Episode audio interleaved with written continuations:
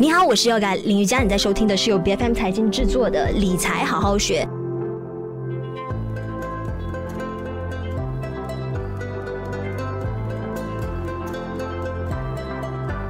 在今天的节目当中呢，我们会跟你一起探讨一下一个在近期也受到蛮大关注的一个课题哦，那就是关于教育信托了。因为在当今的社会呢，其实大家都会想到说，哎，如果可以提前先为孩子啊，或者是为自己的孙子孙女先提前提供好一个稳定的资金的支持啊，好让他们可以顺利得到他们呃薪水的一些大学学府去升学，这个是非常重要的。那这个简直就提供了一个资金上的可靠性还有稳定性，那今天我们就一起来探讨一下究竟。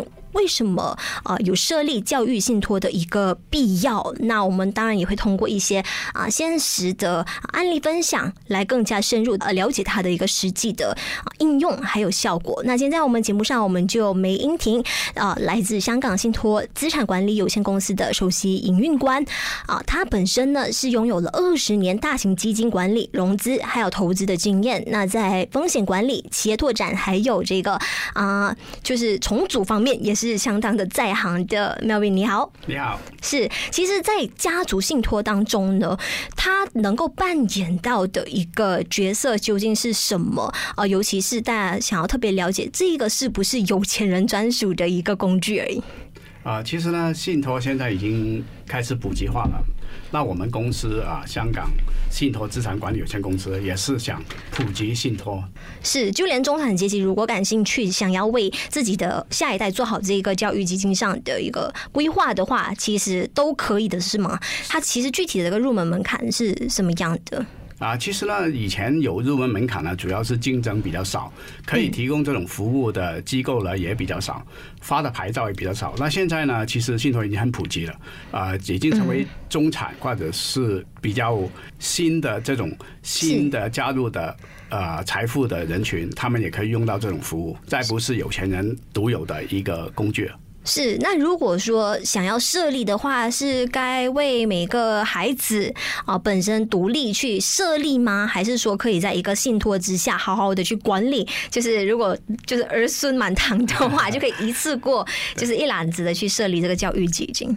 因为信托呢，它有一个字是家族信托。那一般来讲呢，其实是可以整个家族共用同一个平台啊。当然也不排除有一些家庭它的条件比较复杂，或者他的那个呃设立人他有自己的特殊的想法的话，也可以设立不同的为不同的小孩子特制一些信托的平台，也可以的。嗯，是。那要怎么样去设定说这个教育信托到底呃资金规模该有多大？然后具体的一个分配方式是怎么样？是由谁来决定的？然后有哪些因素是需要考量的吗？啊，这些信托呢，一般来讲都是信托创立人他本身有一个意愿啊，譬如说就这个。教育信托来讲，肯定是设立人他想要他以后的家族的小孩子在教育方面得到一定的支持，想他们好好读书哈。有可能就是主持人他这种人呢，他可这种创立人呢，他可能是做生意的，那他可能本身读书不是很多，然后呢，他反而是想他的后代呢可以。先读书，然后再创业，再做生意。就是说，知识教育改变命运啊！我们相信这一点。是的，而且现在竞争也非常的激烈。是啊，无论是小孩子或者出来工作之后，或者是接管家族的生意，以后要面对的东西也很多，所以教育很重要。对，而且教育信托还甚至可以结合了一个家族的价值观，还有给子子孙孙所设定下的这一个教育目标，是吧？是的，是的。对，那么，嗯。接下来我们也想了解一下，就是如果建立起来了这个教育信托，究竟这个资金该怎么样去呃实现有效的管理，甚至呃能够进行增值吗？啊，可以的。啊，我们现在整个社会了，其实全世界都面对同一个问题，就是养个小孩子不容易。生一个小孩子也不容易，然后好好的把他培养成才，其实中间需要很多的费用。如果没有前期的这种铺垫的话呢，到某一定时间，有可能会浪费了这个小孩子的天赋。哈，嗯，那所以呢，在一些比较有钱的家族或者是中产的家族，他有这种基金实力的时候，他应该一开始在小孩子很小的时候，已经要设立这个教育基金，就从小就积累，通过投资来就增值，然后到了后来，当他们有这种条件的时候。候，可以马上就用到，而且还不仅于说就是一代这种完完全全是一个可以用到跨代上的。是，那在这个我们说资金的增值上，是透过什么样的交易的活动、投资的活动来实现的？可以就是也跟我们分享一下吗？可以啊，你这样理解吧。其实这个家族信托它的教育呃基金呢，其实跟我们以前读书的时候去申请的那种啊奖学奖学金的意义差不多的啊。你因为发现一点，就奖学金其实它每年都有钱派。每年都有受益人，只是看你有没有达标，符合到那个标准。对，所以呢，它这个本金呢，一定要有这个增值的空间，所以它才能够一直的派下去。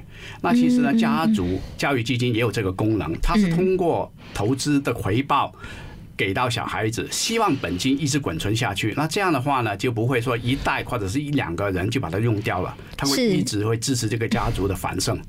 那负责管理的那个单位呢，通常要以什么样的手法来确保说，呃，原本的那个原始的资金不会受到侵蚀，并不会有损失的一个情况？对，这个就是为什么要做信托的其中一个原因了。因为信托的管理是受到法律基础的保障的啊，不像如果你给一些基金经理，他只是一个叫做商业化的一种管理，他没有法律的保障。信托是有，这样呢，保证了。委托人他一开始的意愿能够一直执行下去，就算他不在了、过身了，这种意愿还是受到法律的保障，一直维持下去。那这个就是很重要的一个元素。是是，那一般应该设定好什么样的规则或者是说制度，来确保说后代哎获得领取这个信托啊，我们说这个教育信托资金的这个条件的啊，这个呢也可以说。第一，你家族有多大了？所以他需求也有一定的呃 关联。就是出金好像子孙当中的这个竞争。是是 是。另外一点呢，也是说哈，这个创立人他本身呃有多少的基金实力？嗯。如果一般来讲，我觉得的预算是这样的：你可以是一个普及化的，也就是说，所有小孩子能够考进大学，都可以拿到一部分的。呃，学习的奖励啊，或者是生活的奖励，但是也有一些门槛更高，就譬如说你有指定的好的学校，或者说名校，像美国的 Ivy League 啊，英国的一些贵族学校啊，这种也可以定下一些门槛。也就是说，你大家族还不一定是每个人都拿得到的。嗯嗯，是因为教育信托呢，呃，它到底能不能够允许更加灵活的去使用那一笔钱，也是大家关注的。好像比如说，哎，我到海外升学，可能那个呃交付。学费的那个过程就比较的复杂一些，还有包括好像其他的杂费，好像呃书书籍的费用啊，还有包括嗯、呃、宿舍住宿舍那个住宿费等等，这一些是不是也被包括在内的？是的，因为像信托呢，它本身受到法律的保障，而且呢，啊、呃，它可以根据这个委托人的意愿，能够代替他做所有的这些服务。嗯，譬如说要交学费，在英国交，跟美国交，在加拿大交，这个。啊、呃，受托人或者信托公司都可以帮他做这个动作，而且打钱过去的时候呢，信托有一个很特别的一个功能，也就是说，它可以打给第三方的，也就是受益人的，或者是指定的机构。是，那这个就好像一个一个法律的管家，好加就一个财富的管家加一个律师，还有一个呃。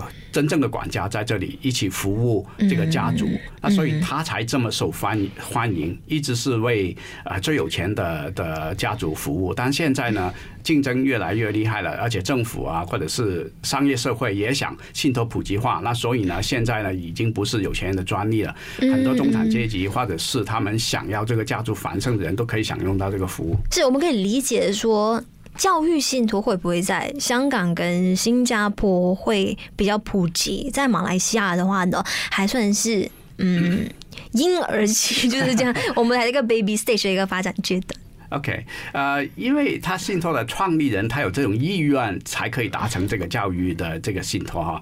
也就是说，他有很强的意愿放钱在这里，促进到小孩子读书这个理念，一早就要。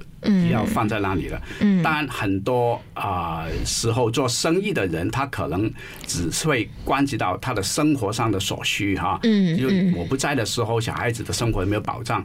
但是呢，如果说要他们的教育要更好的时候呢，可能还是比较创新的一些理念。那当然了，这个创新的理念其实一直都在。华人的家庭里面的，因为啊，书本能出王金屋啊，这些全部都是中国人很注重的东西哈，所以这个也并不陌生了，只是现在是比较流行哈，刚刚开始流行而已。是因为我我相信在收听的朋友很多会觉得，哎，会这一个会不会只是名门望族专属的一个工具而已？但其实不然，像你说的，让中产阶级、普通家庭其实都可以建立起来。那我就举一个例子好了，像是我哇，小孩才刚要出生。那我也是非常关心接下来他的一个求学跟教育的发展。那么我应该要怎么样开始去为我的小孩进行部署呢？我是以就是每个月支付一笔费用的方式吗？还是怎么样去达到我的这个目的？啊，这个呢，其实跟你讲的一样，有很多方法去启动它。呃，我们觉得呢，教育信托呢，它一开始设立的时候，应该是把一笔钱比较大的钱放在那里作为启动。嗯，OK，然后呢，比较大的那一笔，就是对中产阶级来说，就是应该是多少的数额？我我是我是这样理解的哈。譬如说，你有一个小孩子，嗯，然后你的期望是他如果去一些名校的话，那做一个市场的调查啊。譬如说，现在你去一些好的学校，嗯嗯，它大概学费五万六万美金一年，然后加生活费三四万，大概就十万美金哈，十万美金这样一个。然后四年的话，应该就四十万，对不对？那五十万美金应该是他启动的一个、一个最少点了。那当然，如果有一些家庭，他是每个月或者是每年把自己的收入放进去的话，这个也可以。好，那这样的话呢，只会在这个基础上再增加一些钱。好，那这样的话呢，就变成如果他以后又有第二个小孩了，或者第三个小孩的时候呢，那这个基金一直会滚存下去。是，对。那我一旦想要启动，我就必须要先拿一笔就是数额较大的启动资金来开始吗？啊、那对，因为我就是在马来西亚的情况是，如果说双薪家庭来说，就两个人就是两公婆加起来的收入可能才只是两万马币，那要怎么样去一步一脚印的去实现这个目标？那这样呢？另外有一个方案就是说哈，譬如呃，你最终的需求是五十万美金，嗯啊，但是你通过三年或者是两年或者是五年达到这个目标，但是是每年我们叫做 contribution，就每年放进去的，这个也可以。对，嗯嗯，所以真的是特别的灵活，哇！它的这一个好像我们说偿还，还有包括我们去设立的这个机制是克制化的，是为每一个人的不同的个案去量身打造的，是吧？是嗯，那么我要怎么样确保说，就是这个教育信托，那要是这个父母啊，或者是说呃一开始启动设立的呃祖父母们不在世了，要怎么样确保原本的安排跟规划都得以实现下去？那这个。教育基金呢，它有一个硬性的规定，呃，可能是第一，你这个钱一定要用在教育上，就不能够用在小孩子的其他地方。哈，另外一个呢，它也有一个硬硬性的规定的，就是不能拿出来去用在其他的方面上，因为你如果有这个。松动性的话，那就变成有可能中间就可以拿走了。到时候小孩子要读书的时候，他钱还是没有了。那万一说孩子用不上，反而是 就是父母本身哎要使用到的话呢？哎，可以吗？啊，这个呢，我建议最好不要，因为父母如果一定要有这个 dedication 去做这个时候，尽量把这个信托的这个契约写明白一点，就是父母就不能够再动用这笔钱了，对，就是强制的为小孩子的未来做一些付出。是，对，因为原来教育信托也有分为在岸信托还有离岸信托的，究竟两者的应用有什么样的不同？啊，信托呢，它在案呢，主要还是受到当地的法律法规的监管，所以呢，它没有一种叫做。离岸的防火墙，那离岸的防火墙具体是什么呢？就是说，当你去到离岸做了信托的时候呢，其实当地的法律法规是不能够跨境去执法的，它就是很安全啊，不受到一些啊诉讼啊或者债权债务的影响。那这个为什么也很重要呢？就是父母有可能他如果做生意的话。他会借钱，也许生意也会出现失败，或者是他在这个服务方面呢给人家诉讼。那如果没有这个防火墙的时候呢，很可能这些呢就作为他的赔偿的一部分。如果做了信托的话呢，这个就隔离出来了，那就保证了，就算他。个人有事情的时候，他小孩子以后读书的钱还是安安全全的放在海外的信托那里做托管。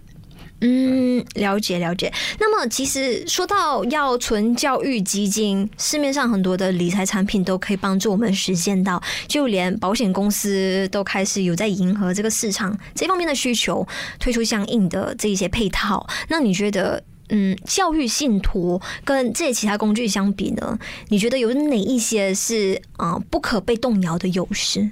啊，根源上来讲哈，其他的譬如说投资啊，嗯，或者是放在银行里面做一个储存啊，然后保险公司啊这些呢，它没有法律法规是写明怎样去监管的，嗯，OK，只有信托呢，它是。有一套法律法规在香港呢，叫做啊 trustee ordinance，是在香港法的其中一个册子来的。嗯，那这样的话呢，就保证到无论是这个托管人或者托管公司、信托公司，它出现任何问题的时候呢，政府会介入来保障这些资金，按照这个啊。啊，委托人他的意愿去继续继继续执行下去，不会受到公司的影响。那当然，如果你是在一些商业的公司里面呢，当他公司出现问题的时候，你这个保障其实是是跟那个公司一起去去没有的。譬如说银行，你把钱放在银行那里啊，到时候银行倒闭的时候，其实这个钱是没有的。大家都知道，只有一些啊保险啊，政府买的保险而已。啊，这个跟信托就很不同了。信托是无论这个公司银行。或者信托公司倒闭的时候，他这个钱还是客户的，没有能能动用到的。是，那如果想要启动这个教育信托的话，该如何去正确的选择对的、去为人合适的信托啊受托人来负责帮忙管理？这个呢，就选择性很广啊。传统上来讲呢，以前在竞争没有这么多的时候呢。